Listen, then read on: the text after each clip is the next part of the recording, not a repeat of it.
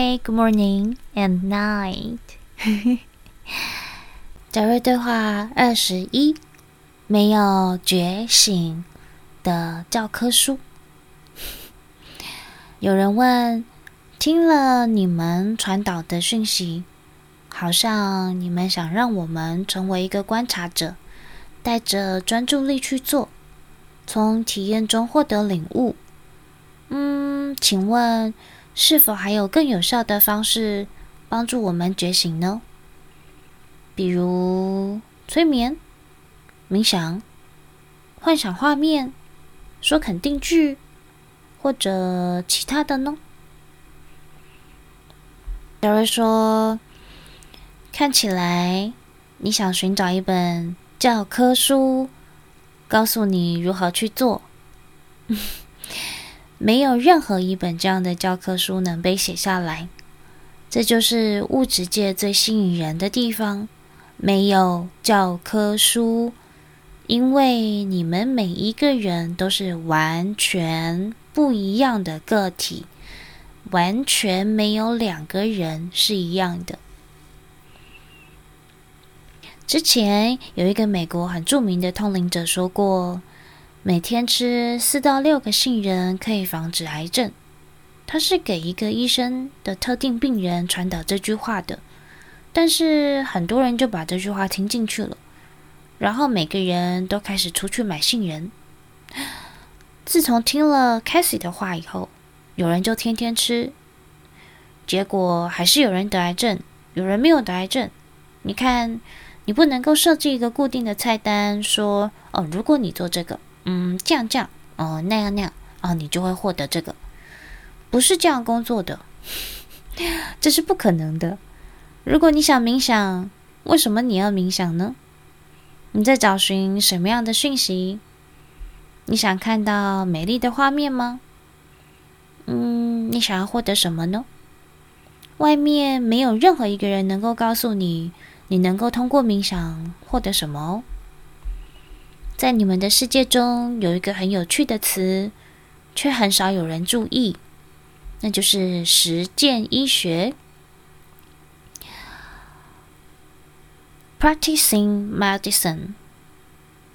你们从来不去注意这些词，那些医生在干什么？他们在实践 and 练习。当你们的医学界第一个专业的医生出现的时候，他们就开始实践与练习了。有时候他们能够获得对的结果，有时候却不能。嗯，但至少他们用“实践医学”这个名词的措辞是正确的。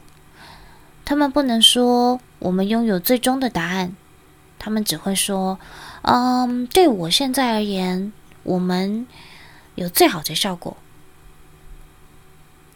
这就是每一个在物质界的人做的事。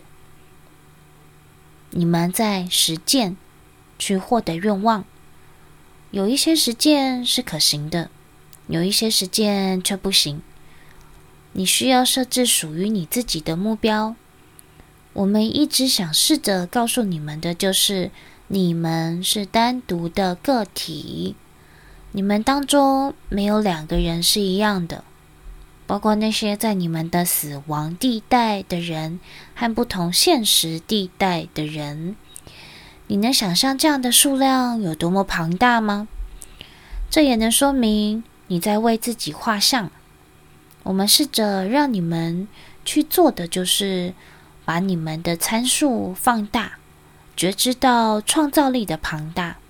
你只是在人类进化中不断的改变和扩展的一员。你们都可以坐下来一起冥想，因为你们坐在同一个屋子里，你们的想法就会全部混在一起。当你们从冥想中出来的时候，你就会发现，哦，这个屋子里大多数的人都能获得同样的冥想效果。这是因为你们获取了混合的能量模式。但是，那个坐在角落里不知道大家在说什么的人呢？他可能没有与大多数的人有一样的体验。现在大家都问他：“嗯，你在冥想中看到了什么？”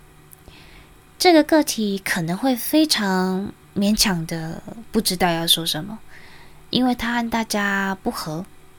但是，就是这个和大多数人不合的人，开始获得了属于自己的目标。